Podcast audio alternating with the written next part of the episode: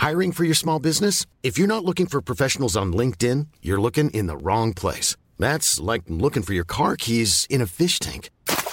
LinkedIn helps you hire professionals you can't find anywhere else, even those who aren't actively searching for a new job but might be open to the perfect role. In a given month, over 70% of LinkedIn users don't even visit other leading job sites. So start looking in the right place. With LinkedIn, you can hire professionals like a professional. Post your free job on linkedin.com slash spoken today.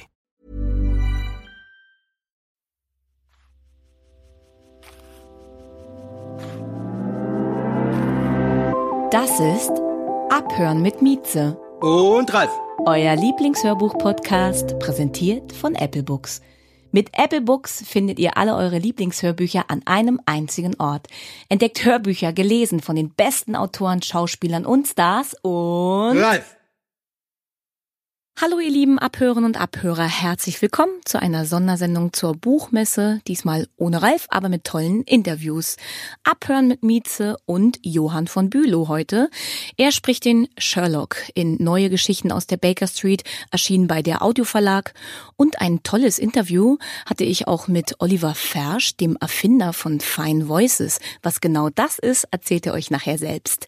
Zwei Hörbücher haben wir außerdem noch in der Sendung und zwar dieses Buch wird ihr Leben Leben retten von A.M. Holmes, gelesen von Matthias Matschke, erschienen bei Fine Voices, da haben wir es schon. Und der Apple-Tipp ist natürlich auch wieder mit dabei. Diesmal mit Die Glocke von Whitechapel von Ben Aronovich, gelesen von tollen Dietmar Wunder, erschienen bei Goya Lit. Das wird euch Spaß machen. Bis gleich. Hallo ihr lieben Abhörerinnen und Abhörer, hier ist Mieze mit einer neuen Folge Abhören mit Mieze. Dieses Mal eine tolle Sendung zur Buchmesse. Die Buchmesse verläuft ja in diesem Jahr anders als geplant, anders als erhofft, anders als gedacht. Und so haben wir uns gedacht, wir machen mit Abhören auch mal alles anders. Deshalb begrüße ich Johann von Bülow als Gesprächspartner hier. Du hast ja eine tolle Veröffentlichung gerade am Start, Sherlock Holmes oder besser gesagt Neues aus der Baker Street und du bist Sherlock Holmes. Ja, ganz erstaunlich. Ich will am liebsten gleich äh, mit der Tür ins Haus fallen und wir rollen dann alles irgendwie von hinten auf, weil ich finde, dass du mit dieser Rolle in große Fußstapfen trittst, denn wir alle sind mit Sherlock Holmes groß geworden, mit den unterschiedlichsten Interpretationen dieser Figur. Wie bist du zu deiner Interpretation gekommen und zu deiner Stimmeninterpretation und welcher Sherlock Holmes hat dich eigentlich am meisten geprägt?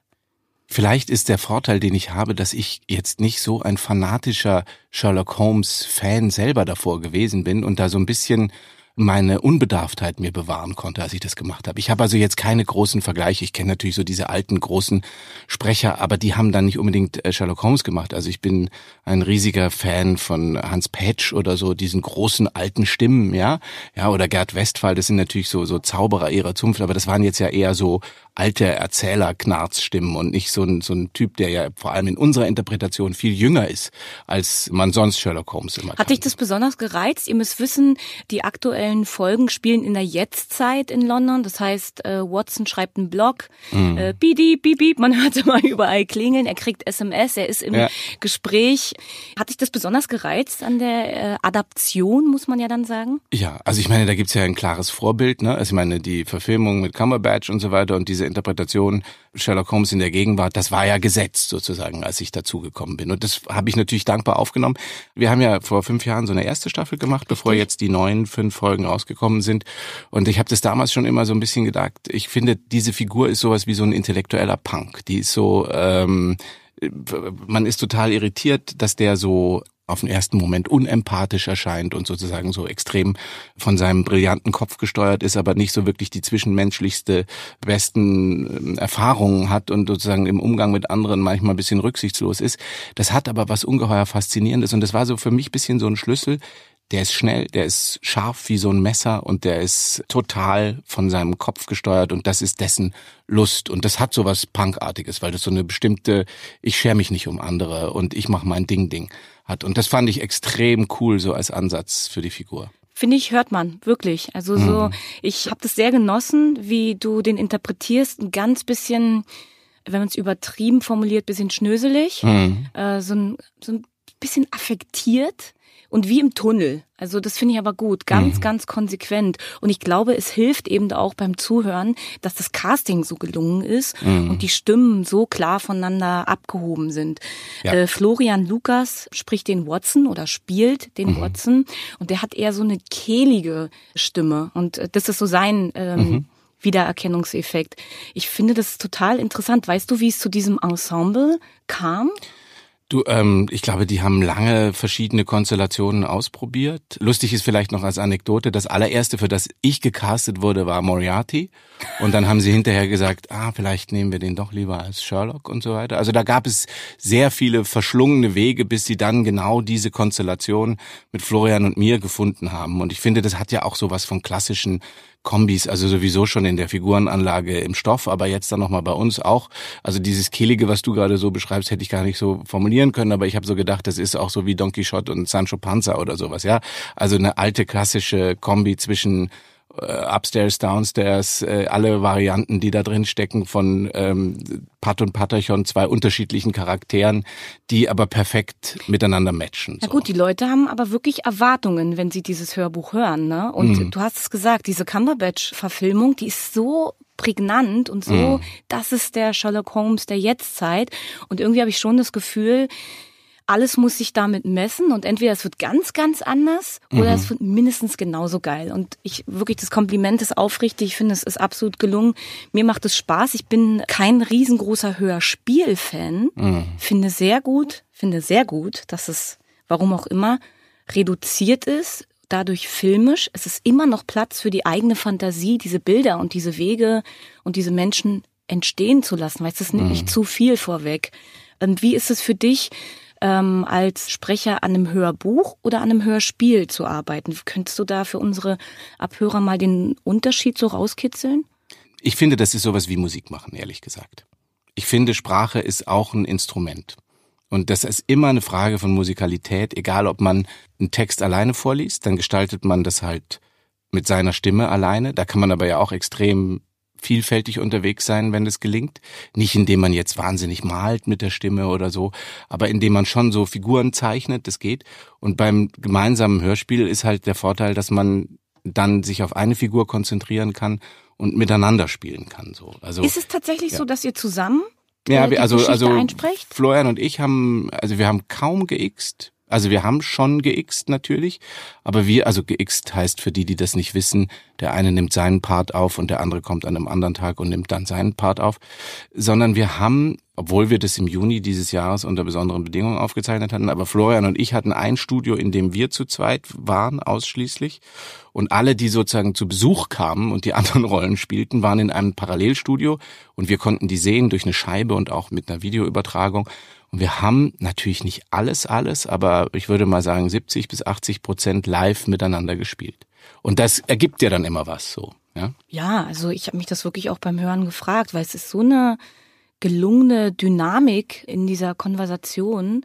Also schön, so ich habe es mir so gewünscht, dass ihr das gemeinsam macht. Mhm. Ja. Da bin ich ja ganz beruhigt, ja, es ist auch gemeinsam äh, Also entstanden. ich glaube da sehr dran. Wir haben ja heute diese unfassbaren digitalen Möglichkeiten, aber jeder, der schon mal so ein altes Hörspielstudio in den Sendeanstalten gesehen hat, in denen noch diese ganzen analogen Mittel sind, Wege aus Kies, über die man läuft. Also machen wir jetzt natürlich alles nicht mehr, weil das kann man digital inzwischen sogar noch besser machen. Aber diese Haptik von diesen Hörspielsituationen, davon bin ich ein totaler Fan. Es wirklich leben. Mhm. Ja, das verstehe ich. Wir haben hier bei Abhören vorgestellt Der Wahl und das Ende der Welt. Das Buch des Jahres plötzlich. Ja. Ja, tada, lag plötzlich neben jeder Kasse. Ne? Ich mochte das Buch extrem. Ich finde auch, dass man, wenn man jetzt der Wahl und das Ende der Welt und dann Sherlock zum Beispiel sich anhört, deine Spannbreite auch kennenlernt und merkt, was bedeutet es zu interpretieren mit der Stimme und zu spielen, wie du schon sagst. Bei äh, der Wahl und das Ende der Welt, da hat deine Stimme was ganz Erzählerisches natürlich und war auch was Zeitloses, weil du bist oft in Gedanken und machst auch Zeitsprünge. Du bist der rote Faden, an dem wir uns festhalten. Und dir gelingt es, das sowieso schon filmische der Geschichte total gut hervorzuheben. Die Kritiker bemängeln ja das Ende. Mhm. Wir haben hier das Ende nicht verraten, das, das belassen wir ja, auch dabei. Jeder darf ich ja finden, das, was er will. Ich habe es geliebt, ja. ja. Ähm, wie war es für dich, an diesem Buch zu arbeiten und dann eben später dieses prophetische daran zu bemerken? In dem Buch geht es um eine asiatische Grippe und wie sich eine Dorfgemeinschaft dazu verhält. Das Buch ist im März erschienen, ne? Ja, allerdings ist das Buch 2019 Richtig. Erschienen. Und das ist das Lustige. Also das ist ja auch weltweit schon vorher ein relativ erfolgreicher Roman gewesen. Und das Verrückte daran ist, es geht eben darum, dass aufgrund einer Pandemie eine Dorfgemeinschaft abgeschieden am Ende eines so eines Armes was von Großbritannien irgendwo in Wales sich da sozusagen vor dem Rest der Welt verschließt und da gibt's einen der weiß, dass das passieren wird und der sorgt vor. Und letzten Endes geht es um die Frage, sind Menschen in Wahrheit gut zueinander oder denken sie nur an ihren eigenen Vorteil? Das ist, glaube ich, der Reiz dieses Romans, losgelöst von den ganzen Pandemie oder anderen Fragen. Ja? Sind wir insgesamt eine Spezies, die füreinander einsteht oder die, wo jeder für sich selber kämpft? Das mhm. macht den Reiz dieser Geschichte aus. Ja, Zusammenhalt oder Zerreißen. Ja, ja genau. das finde ich auch diese Spannung. Mhm. Ja, jetzt nochmal zurück zur Frage, wie war es für dich, im Nachhinein festzustellen, dass es so ein prophetisches Buch doch ist? Also, wir haben natürlich schon, als wir das aufgenommen haben, und das war, ich meine, im Dezember 2018, also ordentlich lange bevor wir jetzt die tatsächliche Pandemie haben, haben wir darüber natürlich gesprochen und haben, also ich habe das nicht jetzt für völlig ausgeschlossen gehalten, dass sowas passiert. Da gibt's ja auch noch andere Faktoren, die da reinkommen, aber das war doch eher auf so einer Ebene, man kann sich das denken, aber wahrscheinlich wird man das nicht erleben oder so. Und die Intensität, die das in der Geschichte hat und die Dramatik äh, und sowas, die hat ja auch sozusagen das, was wir jetzt erleben, dann doch nicht. Ja, das ist also noch viel schlimmer und viel tödlicher und alles, was da passiert. Ich habe gedacht, dass das ein raffinierter Autor ist, weil der so Themen, die so in der Luft lagen, auf eine tolle Weise verknüpft hat, auch auf die Frage sozusagen, wie unser Wirtschaftssystem ist. Manche erschrecken sich davor, weil sie gesagt haben, oh, diese Ausflüge in diese Londoner Finanzwelt, denn diese Hauptfigur kommt aus der Londoner Finanzwelt und hat so ein Modell geschaffen, mit dem es sozusagen vorhersagen kann, Cassie. wenn genau Cassie, ein Computer so wie Hal sozusagen in Odyssee 2001, der indem, wenn man, wenn man den mit genügend Daten füttert, dann kann man vorhersagen, wann was Schlimmes passiert. Und das ist für diejenigen, die mit Anlagen äh, sich beschäftigen, mit Geldanlagen besonders wichtig.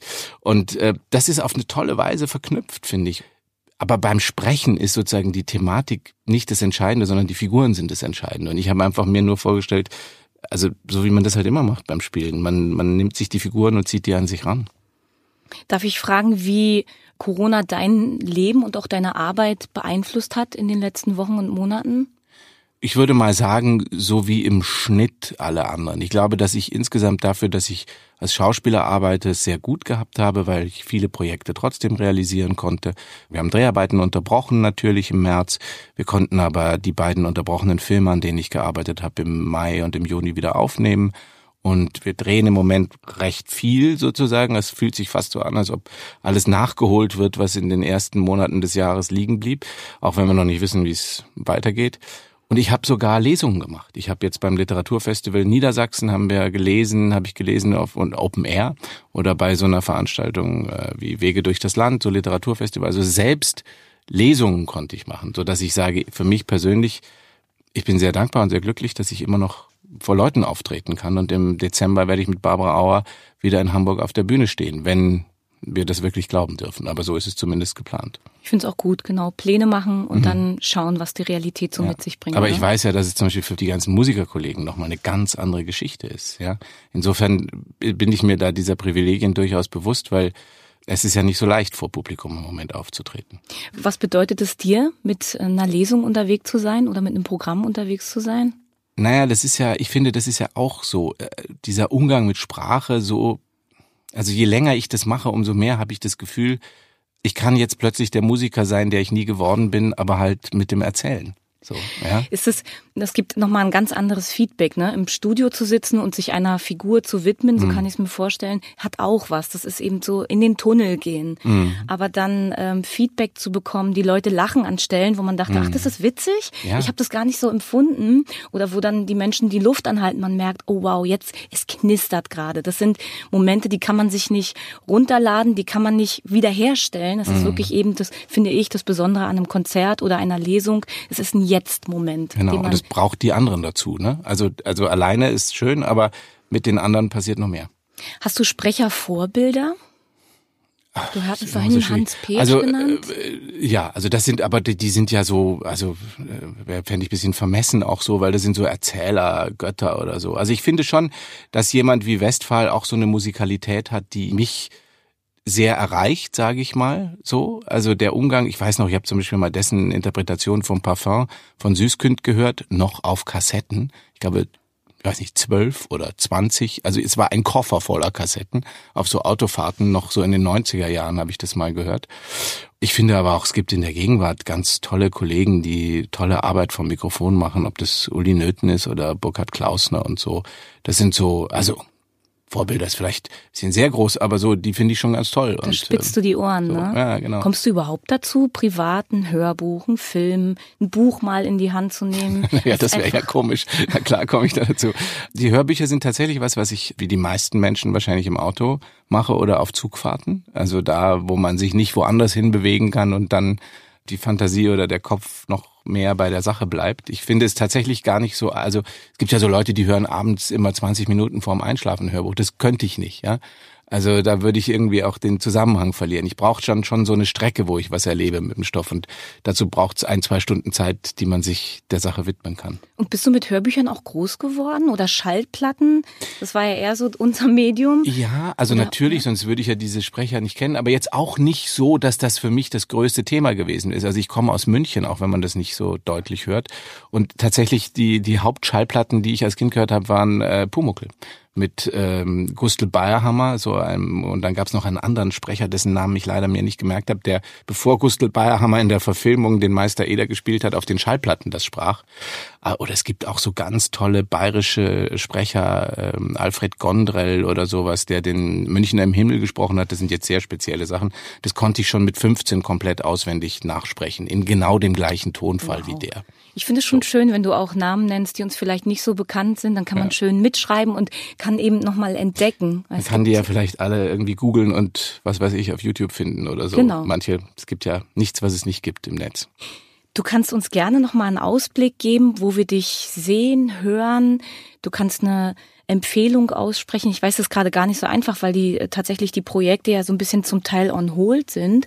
Aber lad doch unsere Abhörer oder Abhörerinnen gerne zu eurem Bühnenstück mit Barbara Auer ein. Genau, möchtest. wir spielen in Hamburg am St. Pauli Theater ein Stück von Daniel Kehlmann, auch ein toller Autor übrigens, der drei Theaterstücke geschrieben hat. Ich glaube drei, ich hoffe, ich sage nichts Falsches.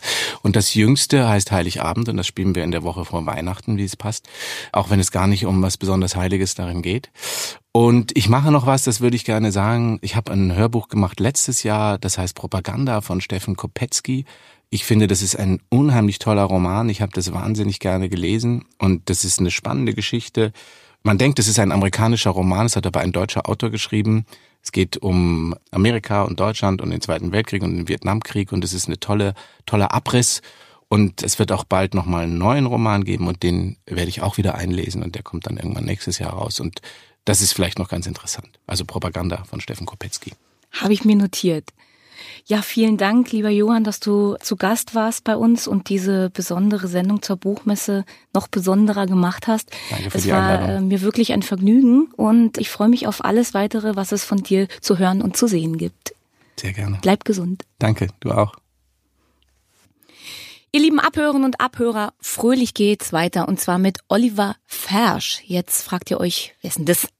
Genau darum geht's heute. Wir wollen euch Oliver Fersch und sein neuestes Projekt Fine Voices gerne genauer vorstellen. Oliver, bist du in der Leitung?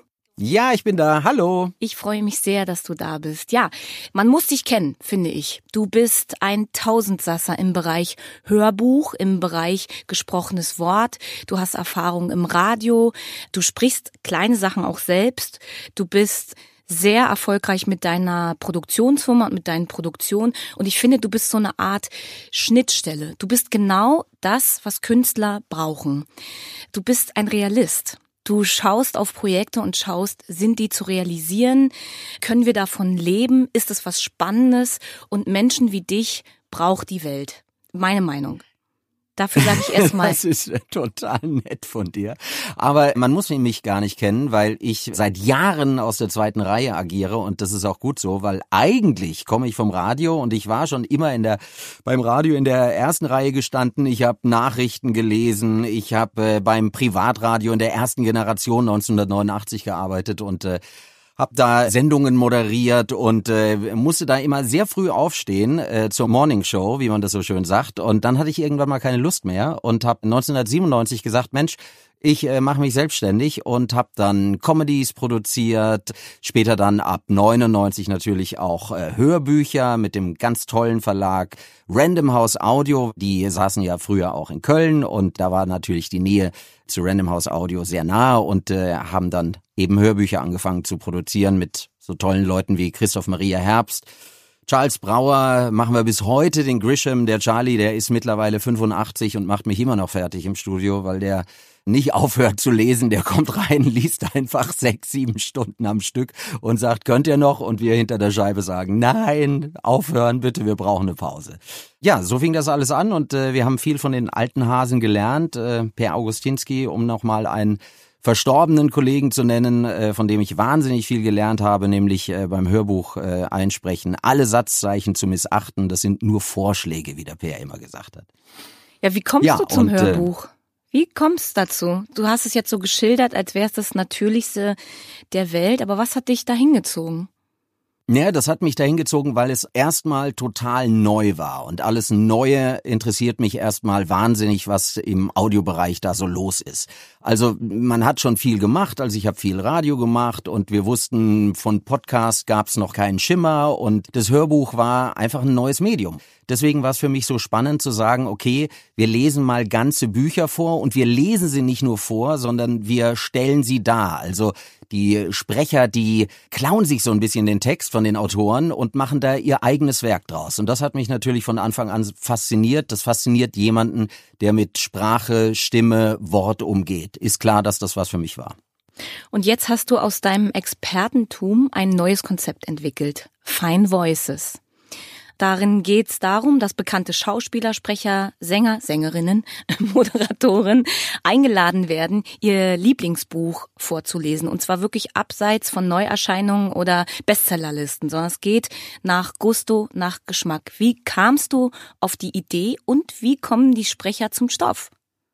Ich muss erst mal sagen, also Neuerscheinungen und Bestseller machen wir natürlich auch, wenn wir es uns leisten können. Aber äh, natürlich ist es so, dass wir äh, geguckt haben, was ist denn da in den Backkatalogen noch an Schätzen zu heben. Und äh, äh, da gibt's ganz Erstaunliches. Zum Beispiel einer meiner Lieblingsautoren ist Paul Auster. Und ähm, ich habe da einfach mal frech nachgefragt beim Rowold Verlag, wie sieht's denn aus mit der New York Trilogie, einer, eines meiner Lieblingsbücher, oder ähm, vor ein paar Jahren rausgekommen das Buch der Illusionen. Und ähm, dann haben die nachgeguckt und haben gesagt, ja, das hat noch niemand gemacht. Und ich denke mal, das äh, gibt so ein bisschen, und jetzt verrate ich mal ein bisschen mein Betriebsgeheimnis, es gibt da natürlich ein paar Stoffe, die vorher nicht gemacht wurden, weil es einfach äh, zu teuer war, in der CD veröffentlicht zu werden, also in voller Länge ungekürzt äh, hergestellt zu werden. Und da gibt's eben diese Stoffe, die eben halt äh, jetzt in voller Länge, weil wir eben Download und Streaming machen, für uns interessant sind. Und äh, da war es dann auch äh, dementsprechend andersrum, dass ich mal auf einen Sprecher zugegangen bin, nämlich den Stefan Kaminski, und gesagt habe, Mensch Stefan, wie sieht's denn aus? Wollen wir nicht den Paul Auster zusammen machen? Und so äh, machen wir das jetzt im November. Und vorher um mal beim Stefan Kaminski zu bleiben, als Sprecher kam der auf mich zu und sagte, Mensch, der Telluria von Sorokin ist noch nicht gemacht worden und auch den haben wir jetzt mit dem Stefan gemacht und der ist sogar ganz spannend geworden, weil der Stefan Kaminski natürlich der Mann der tausend Stimmen hat aus dem Hörbuch eigentlich ein Hörspiel gemacht. Ja, das ist wirklich, das ist toll. Das heißt, du bist so eine Art Audio-Trüffelschwein. Wenn du so sagen willst, ja, genau, genau so ist es. Ein Audio-Trüffelschwein und ein Audio-Trüffelschwein in Bezug auch auf die Stimmen und der Stoffe. Also das ist für mich total wichtig, dass ich mehr oder weniger, wie es früher bei den Plattenfirmen in der Musik, die A&Rs waren, die gesagt haben, Mensch, ich fahre jetzt mal nach Pusemuckel und schau mir mal die Band an, die da noch nicht so richtig äh, doll bekannt ist und die machen wir aber jetzt groß. Äh, so kenne ich natürlich auch Sprecher, die jetzt nicht bekannt sind durch Film und Fernsehen, sondern die einfach tolle Stimmen haben. Und äh, äh, einfach ähm, über ihre äh, Kunst zu sprechen ähm, viel beizutragen haben. Ja, ich lese zum Beispiel Bücher und äh, dann ist das so, dass ich im Kopf äh, ja die verschiedenen Stimmen meiner äh, verschiedenen Sprecherinnen und Sprecher habe. Und dann ist das wie so ein CD-Wechsler, der in meinem Kopf äh, äh, durchscannt. Und dann irgendwann finde ich die richtige Stimme zu dem Text, den ich gerade lese. Und dann raste das ein. Und dann rufe ich den Sprecher an und sage, Mensch, hast du nicht Lust? Aber andersrum ist es natürlich auch, äh, dass die Sprecher mit Textvorschlägen auf uns zukommen. Wie machst du das dann? Dann kommt dann jemand und sagt, darf der dann ein Buch vorschlagen? Aber wenn, was ist, wenn du die Rechte daran gar nicht kriegst? Oder darf der dann drei Bücher vorschlagen und dann hast du Glück und eins kriegst du auf jeden Fall? Oder sagst du, ich krieg alles? Wie, wie geht man da ran? Ich find's gar nicht so einfach. Nee, das ist nicht einfach, das stimmt. Natürlich kriegt man nicht alles und natürlich ist es auch nicht so einfach, dann alle Vorschläge zu bekommen, aber es gibt schon das eine oder andere Buch, was äh, sozusagen noch nicht gefunden wurde von den anderen. Und äh, dann haben wir Glück. Ich finde die Idee wirklich schön, weil Fine Voices kann sowas werden, wo man so ein Grundvertrauen zu entwickelt. Menschen, die sowieso einen Stoff lesen, den sie lieben, und das hört man einem Hörbuch auch immer an, und ich weiß nicht, ich finde es eigentlich gut, weil ich hole mir auch oft Hörbücher zum Beispiel nach Sprecher. Mir ist dann fast egal, was derjenige liest. Es darf dann eben auch unbekannter Stoff sein. Also insgesamt begeistert mich die Idee sehr. Ja. Genau, das ist die Grundidee, dass man sagt, Mensch, der, ähm, um mal einen Namen zu nennen, der, der Christoph Maria Herbst oder die Annette Frier oder die Caroline Kebekus, die ganz tolle Sprecherin Vera Telz zum Beispiel, die liest einfach kein, äh, um es mal vielleicht sehr deutlich zu sagen, kein Scheiß. Und dann kann ich mich darauf verlassen, weil ich die Stimme auch total äh, mag, äh, zu sagen, okay, ich höre da jetzt einfach mal, und es sind ja immerhin im Schnitt immer sieben bis acht Stunden, die ich da äh, jemanden im Ohr habe. Zudem muss ich doch irgendwie ein Vertrauen Vertrauensverhältnis haben. Sonst höre ich jemanden ja acht Stunden lang nicht zu. Wie weit weg würdest du von deinem eigenen Geschmack gehen? Also du hast da deinen Sprecher, den du bewunderst, verehrst, den du vertraust und der schlägt dir einen Stoff vor, wo du denkst, nee, ist das jetzt dein Ernst? Aber der sagt, ich glaube an den Stoff, das ist das Buch, das muss gemacht werden und ich muss das machen. Was meinst du, wie weit würdest du da weggehen von deinem eigenen Geschmack? Naja, also dann würde ich erstmal sagen, okay, ich schau mal bei Media Control, was das Buch überhaupt jemals verkauft hat. Und wenn das Buch dann ganz, ganz wenig verkauft hat, dann muss ich natürlich nochmal eine Nacht drüber schlafen. Und äh, wenn ich dann nochmal eine Nacht drüber geschlafen habe und er mir das wirklich überzeugend darlegen kann, warum er das lesen will und warum das das Buch ist, was jetzt unbedingt veröffentlicht werden muss, äh, äh dann mache ich das natürlich auch, weil ich, wie gesagt, auch wie du es gerade gesagt hast, an die Kraft der Sprecher und deren Ausdruck glaube. Ich finde es super. Da kommt auch wieder der Realist und der Verwirklicher zutage. Finde ich aber super wichtig, braucht es ja auch. In eurer Beschreibung steht, es ist ein Mix aus Podcast und Live-Lesung. Klang gut. Bedeutet aber genau was? Das bedeutet, dass wir sowas tun wie ähm, wenn man mal auf einer Anstaltung war, äh, auf Lesungen war, äh, dann kommt der Sprecher rein und der Sprecher hat, äh, ich spinne mir jetzt mal was zusammen, der liest in Bochum oder in Duisburg und hat einen Schal äh, von den äh, von der von der Duisburger Fußballmannschaft um. Äh, dann äh, sagt der Mensch, ich komme gerade vom Spiel und das war total aufregend und jetzt äh, gibt's aber Hochkultur. Dann habe ich ein Gefühl für diesen Sprecher. Dann habe ich äh, den mal persönlich kennengelernt oder zumindest mal einen ganz kleinen Aspekt von dem kennengelernt und das ist für mich ganz wichtig, dass wir diese Sprecher auch dementsprechend ähm, den Raum geben, sich vorzustellen. Das heißt, jedes Hörbuch, was er anfängt zu lesen, ähm, wird so sein, auf unserer Plattform werden wir mit Video aufnehmen. Das heißt, die ersten 15 Minuten werden wir Zeit haben, dass der Sprecher sagt, guten Tag, ich bin ich lese dieses Buch, weil. Und dann ähm, gibt er keine Inhaltsangabe und äh, erzählt auch nicht, dass er alle Stimmen nachmachen kann und das so toll findet, weil das macht, machen die immer und überall, sondern der sagt,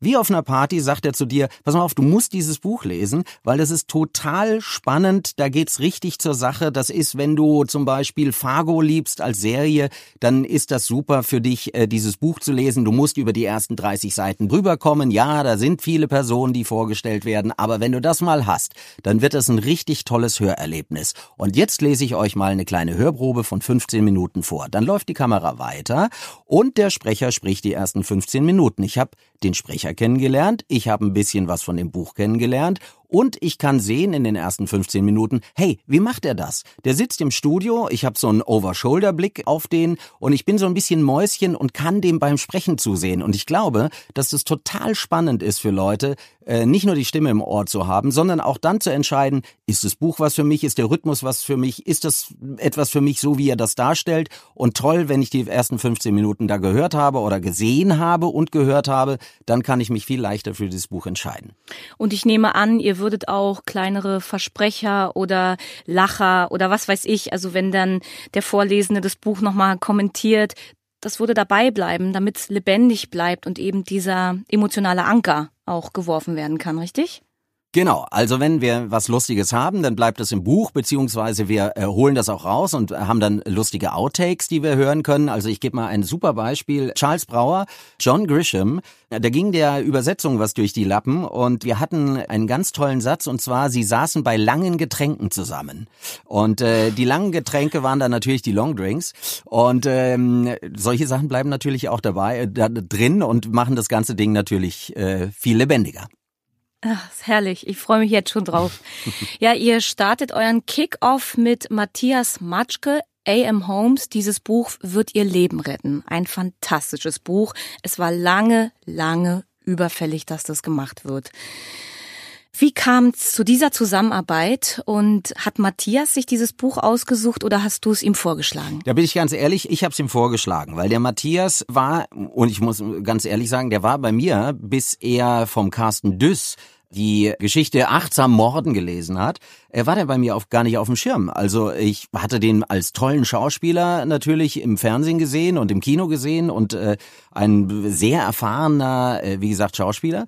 Und ähm, dann habe ich das äh, gehört von ihm und dachte mir, ja, das ist cool, weil der hat so eine, ähm, ja, so eine Naturcoolness, das zu lesen. Und ähm, auch er missachtet sämtliche Satzzeichen und geht auch nicht im Rhythmus dann am Ende des Satzes auch immer runter, sondern der hat, hat eine, wirklich eine, eine schönen, schönen Flow, so nenne ich das mal. Und dann habe ich ähm, dieses Buch wird ihr Leben retten äh, gefunden und ähm, dann habe ich gedacht, Mensch, ja klar. Und da kam wieder der CD-Wechsler, der in meinem Kopf ansprang und das rastete dann natürlich ein, als ich äh, die Hörprobe gehört habe von ähm, 18 Morden. Und ähm, dann habe ich den Matthias angesprochen und der Matthias hat das Buch gelesen, hat begeistert zurückgerufen und hat gesagt, natürlich mache ich das. Und dann haben wir uns in Berlin in einem Studio von uns in Berlin getroffen und äh, haben das da aufgenommen fantastisch geworden, werden wir auch nochmal vorstellen. Matthias Matschke sagt selbst über seine Arbeit an dem Buch und auch über Fine Voices, dass er Lesen und Vorlesen liebt, dass es für ihn bedeutet, Geschichten laut zu machen und zu gestalten mit der Stimme. Und es soll am Ende so klingen, als wäre man selbst der Erfinder der Geschichte. Und es ist ihm auf jeden Fall gelungen. Freue ich mich ganz doll, dass ihr das gemacht habt.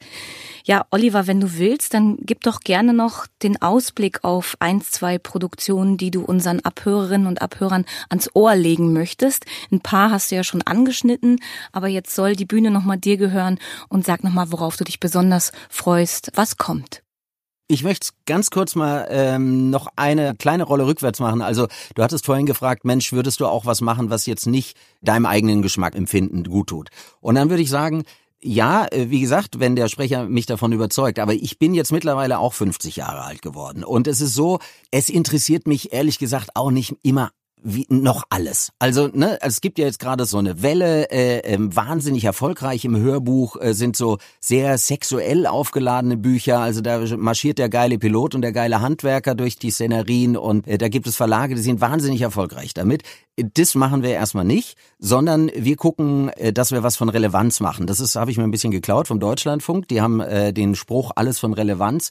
Und es stimmt auch. Also, weil ich höre auch kein 90er Jahre Radio mehr mit den besten Hits von vorgestern und das Beste von morgen, sondern ich höre, wenn ich im Auto unterwegs bin, Deutschlandfunk zum Beispiel, weil mir das irgendwas bringt. Und ich fasse es mal so zusammen. Das sind alles Bücher, die wir äh, veröffentlichen werden, die den Leuten was bringen und die einfach gute Unterhaltung sind. Und ähm, wir haben äh, zum Beispiel, muss ich ganz vorsichtig formulieren, weil es ist noch nicht äh, noch nicht raus. Wir haben äh, mit dem Andreas Fröhlich eine Produktion in der Pipeline. Da geht es um einen Synchronsprecher und äh, der wird in eine ganz heftige Geschichte verwickelt. Und äh, ja, ich sag's mal so, ich habe vorhin schon erwähnt, äh, wer äh, den Film oder die Serie Fargo mag, äh, das ist eine, eine Hammernummer. Und natürlich ist es für Fine Voices natürlich sensationell, wenn wir eine Geschichte um einen Synchronsprecher haben, mit einem Synchronsprecher äh, besetzen. Der Andreas Fröhlich hat äh, ja Edward Norton zum Beispiel synchronisiert und auch noch viele andere. Äh, Andreas Fröhlich auch äh, übrigens bekannt natürlich aus den drei Fragezeichen. Und da freue ich mich wahnsinnig drauf. Dann haben wir den Christoph Maria Herbst mit einem sehr lustigen kleinen Büchlein, das Tagebuch von Edward dem Hamster 1990 bis 1990. Und dann haben wir mit der Annette Frier zum Beispiel, das ist eine Koproduktion mit dem Aufbauverlag, This is not a love song und zwar äh, ist es was für alle Fans, die Schokolade zum Frühstück zum Beispiel oder My Big Fat Greek Wedding lieben. Das ist eine super Unterhaltungsgeschichte von einer Frau, die in London lebt, für einen Musikverlag schreibt, zwischen zwei bis drei Männern steht und äh, ja äh, schräge Geschichten erlebt. Ah, das macht richtig Lust. Ihr lieben Abhörerinnen und Abhörer, ich hoffe, ihr habt mitgeschrieben. Ich habe es auf jeden Fall getan. Oliver, wir danken dir für deinen Besuch bei Abhören mit Mieze. Das hat richtig, richtig Lust gemacht auf die Hörbücher, die wir via Fine Voices hören werden in Zukunft. Wir wünschen dir auf jeden Fall alles, alles Gute. Ähm, bleib gesund, bleib fröhlich, bleib wild. Ihr macht das super. Ich danke dir und ich hoffe, dass wir uns, sagen wir mal, in einem Jahr wiederhören mit einer riesen Erfolgsgeschichte von Fine Voices. Und für die Hörerinnen und Hörer, Fine Voices gibt's natürlich auch auf Facebook und Instagram. Und da könnt ihr, wenn ihr natürlich Lust habt, als Hörbuchhörer und Hörerinnen Vorschläge machen. Und denen nehmen wir uns natürlich auch sehr gerne an. Dankeschön. Wir hatten gerade Oliver Fersch an der Strippe von Fine Voices. Und Kick-off dieser Geschichte wird sein, Matthias Matschke liest Dieses Buch wird ihr Leben retten von A.M. Holmes, erschienen bei Fine Voices. So eine Art Premiere jetzt, wo ihr dabei seid. Und genau dieses tolle Hörbuch möchte ich euch heute gern ans Ohr legen. Ein paar Hintergrundinfos zur Autorin. A.M. Holmes, da fragt man sich, was steckt dahinter? Ich kann's euch sagen. Hinter A.M. Holmes verbirgt sich eine interessante Überraschung für mich. Die Autorin heißt Amy Michael Holmes. Christoph Maria Herbst weiß in dem Fall, wovon Amy Michael Holmes so spricht. Ich fand es irgendwie interessant. Geboren 1961 in Washington, DC. Tatsächlich sind ihre Bücher sehr speziell, zum Teil grenzüberschreitend und immer sehr kontrovers diskutiert. 1996 hat sie ein Buch über einen Pädophilen veröffentlicht, der eine lebenslange Haft abbüßt. Die Geschichte ist aus seiner Sicht geschrieben und natürlich wurde dieses Buch heiß diskutiert. 2004 dann veröffentlichte sie erst im New Yorker ein Essay, daraus ist dann später auch ein gebundenes Buch geworden, über das Treffen mit ihren leiblichen Eltern. Tatsächlich erst 31 Jahre nachdem sie zur Adoption freigegeben wurde. Auch heiß diskutiert, wichtiges Thema, super speziell. Und dann 2006 endlich das Buch, mit dem ich sie entdeckt habe. This Book Will Save Your Life. Ich freue mich, dass es endlich als Hörbuch erschienen ist. Es war wirklich lange, lange überfällig. Story. Äh, wir haben es hier mit Richard Novak zu tun, reich durch Aktienhandel, lebt in so einem ganz schicken Glas-Beton-Bungalow, müsst ihr euch so vorstellen. Eines Tages erleidet er eine Angstattacke. Er ist mal wieder unter seinen Noise-Canceling-Kopfhörern, hat er irgendwie seine Running-Routine und beobachtet wieder die Schwimmerin im Meer mit dem roten Badeanzug und da fantasiert er sich auch immer irgendwas zusammen. Jedenfalls, tada, Angstattacke. Er ist der Meinung, er stirbt. Ruft also 911 und die bleiben ja in der Leitung, bis dann das Rettungsteam da ist und es wirklich, es ist so eine Mischung aus Augenzwinkern und man leidet auch wirklich mit ihm mit und denkt kurz, okay, das war's jetzt. Ist ja ein sehr kurzer Auftritt von unserer Hauptfigur. Auf dem Rückweg dann, nachdem er erfahren hat, er verstirbt nicht, er muss lediglich sein Leben bisschen ändern und hinterfragen, hält er an einem Donutshop und lernt dort Anhil kennen ist eine Revolution, weil bis dahin hat sich Richard Nowak von einer Ernährungsberaterin seine wöchentlichen Ernährungspakete zusammenstellen lassen und Donuts sind auf jeden Fall nicht erlaubt. Er freundet sich mit dem Inder an, ist wirklich eine tolle Figur, der Anhiel. Vielleicht sollte man das Ganze auch mal verfilmen meine Meinung, weil diese Anhill ist sehr skurril und mischt sich irgendwie in dieses Leben von Richard Novak ein, leiht sich auch sein teures Auto, er findet, das Auto ist toll, es muss bewegt werden und am besten wird es von ihm selber bewegt und äh, er verschwindet auch mal aus dem Laden, um mit dem Auto von Richard Novak zu fahren und der soll dann Donuts verkaufen. Und Schritt für Schritt ab diesem Verlassen des Krankenhauses passieren nur strange Sachen.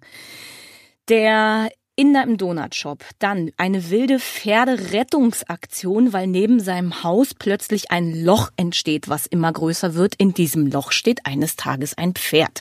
Natürlich ist der Nachbar von Richard Novak ein Filmstar.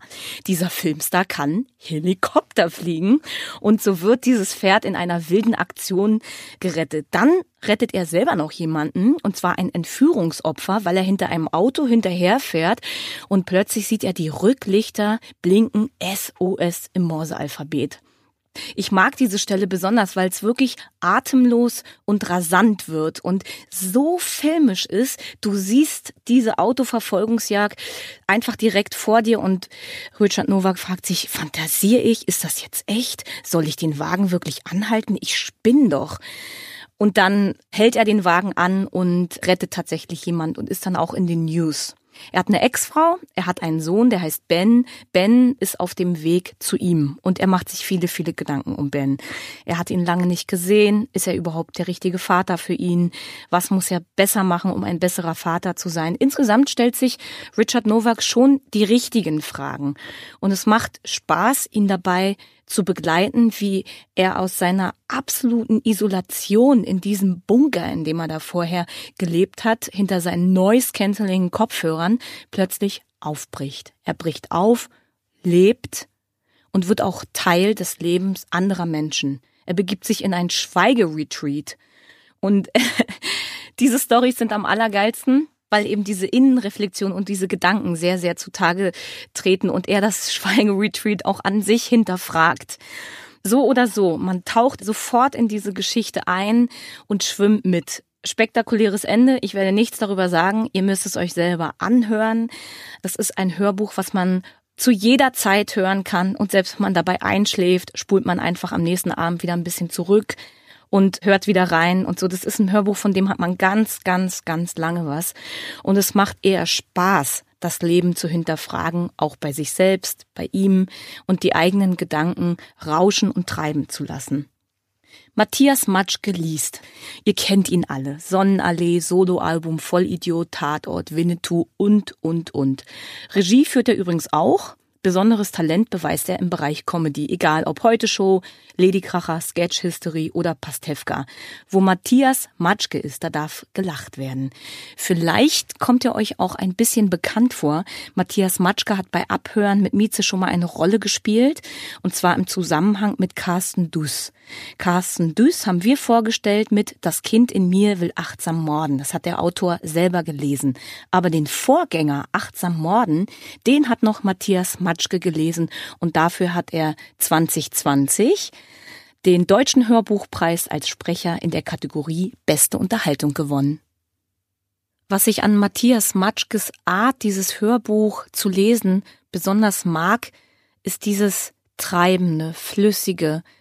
Er ist undramatisch, weil die Geschehnisse dramatisch genug sind und er schafft es wunderbar, in den Dialogen die Menschen voneinander abzuheben und ganz konsequent bei dieser Hauptfigur zu bleiben. Und das ist auch wichtig, weil es passieren Dinge, von denen man glaubt, nee, das ist doch jetzt Quatsch. Also das passiert, kann nicht wahr sein. Aber Matthias Matschke gelingt es, durch so eine innere Haltung, ja, So ist es. Das ist die Realität, so abgedreht wie die sein mag, aber das ist wahr.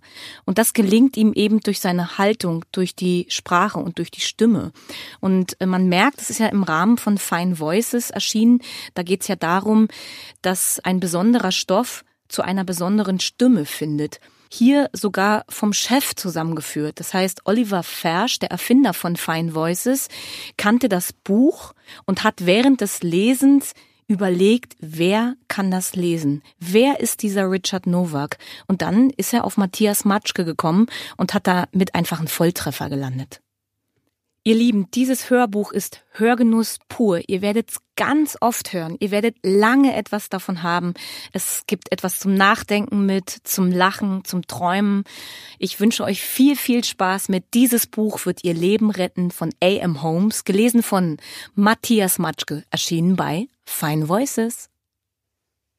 Ihr Lieben, abschließen möchte ich diese tolle Sendung mit dem Apple-Tipp. Der lautet diesmal Die Glocke von Whitechapel von Ben Aronovich, gelesen von Dietmar Wunder, erschienen bei Goya Lit.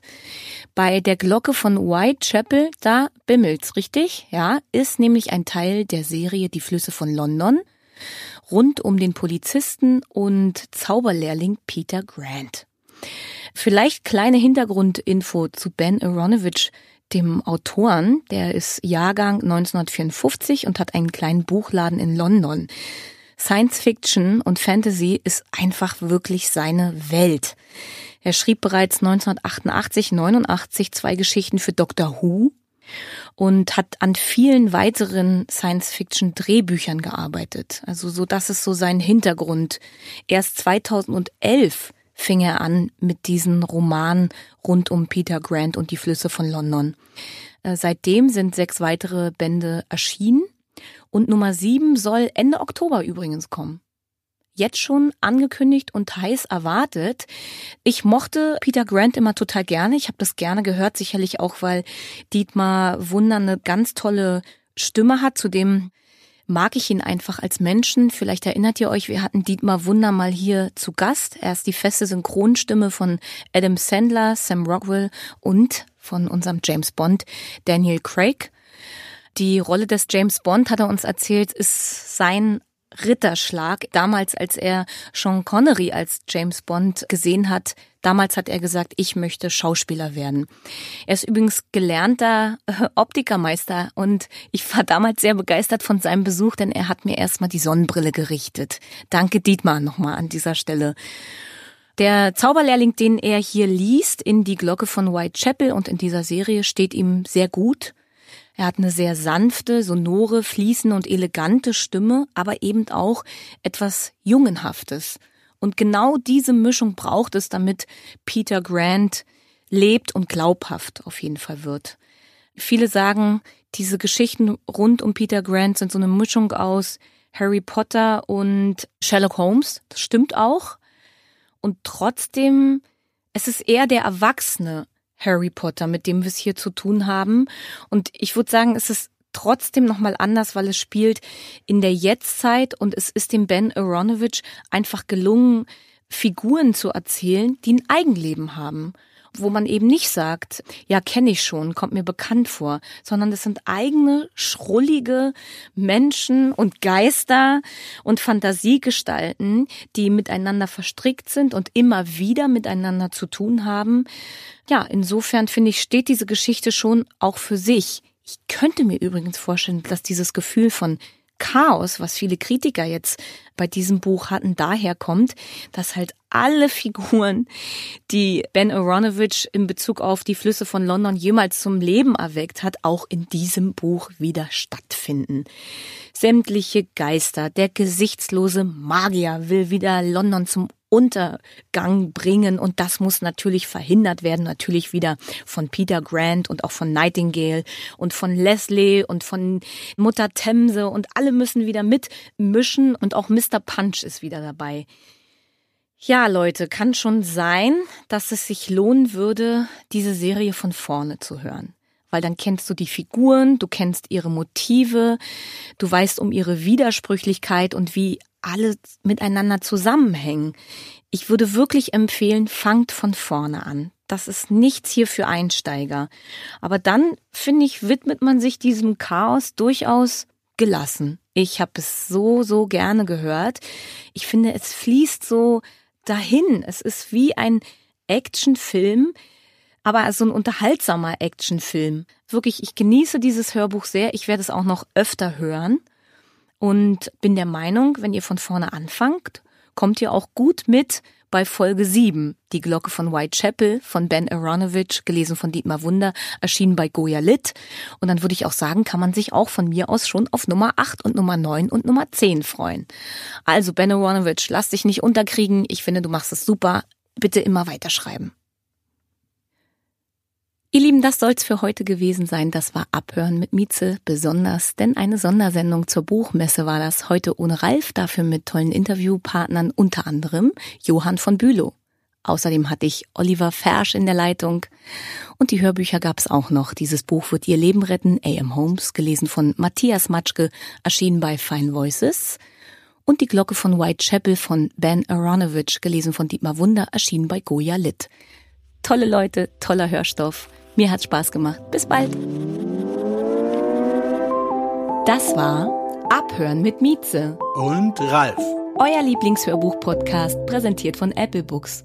Und wenn euch die Hörbücher der heutigen Episode wieder genauso gut gefallen haben wie uns, dann könnt ihr sie natürlich jederzeit bei Apple Books finden unter apple.com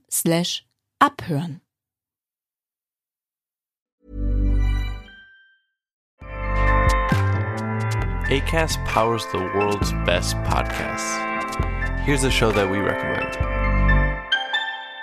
Hi, I'm Jesse Cruikshank. Jesse